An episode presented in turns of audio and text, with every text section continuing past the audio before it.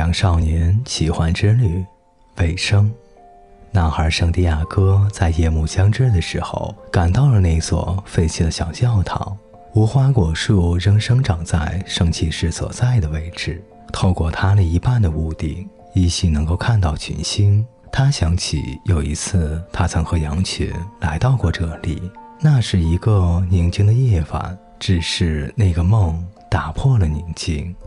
现在他又来到这里，没有带羊群，而是带了一把铲子。他久久地仰望着天空，然后从大帘里拿出一瓶酒喝了起来。他回忆起走出沙漠的那个夜晚。当时也是仰望着星空，和炼金术士一起喝酒。他想起自己走过的路，想起上帝为他指明财宝所在的奇特方式。假如他不相信重复出现的梦，就不会遇到那个吉普赛老人，还有萨冷王、骗子，还有……是的，这名单很长，但是道路已经被种种预兆确定，我不会走错一步。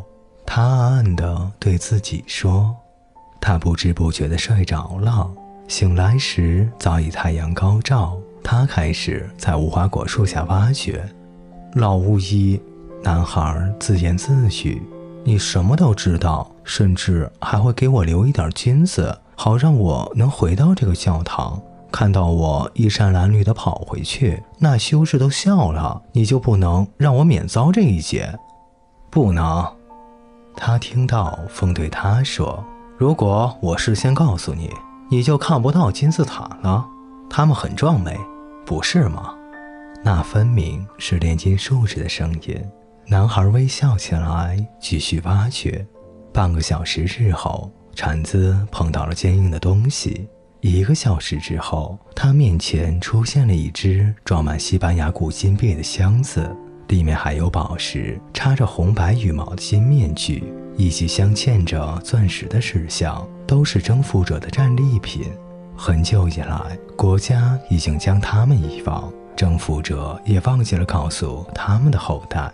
男孩从连搭里取出巫灵和图命这两块宝石，他只用过一次，那是有一天早上，在一个市场里。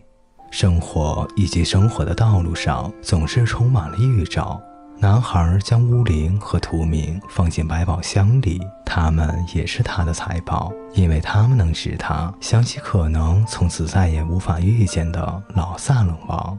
生活对于追寻自己天命的人真的很慷慨。男孩想，这时他想起他必须去一趟塔里法。把全部财宝的十分之一送给那个吉普赛老妇人。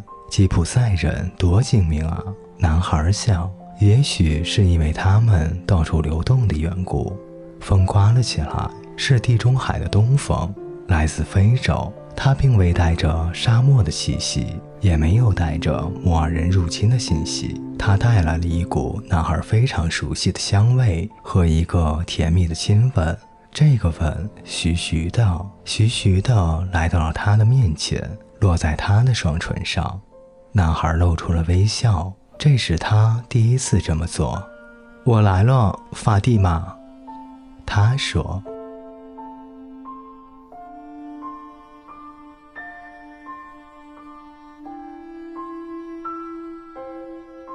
各位听众朋友，啊，这就是本书的最后一章。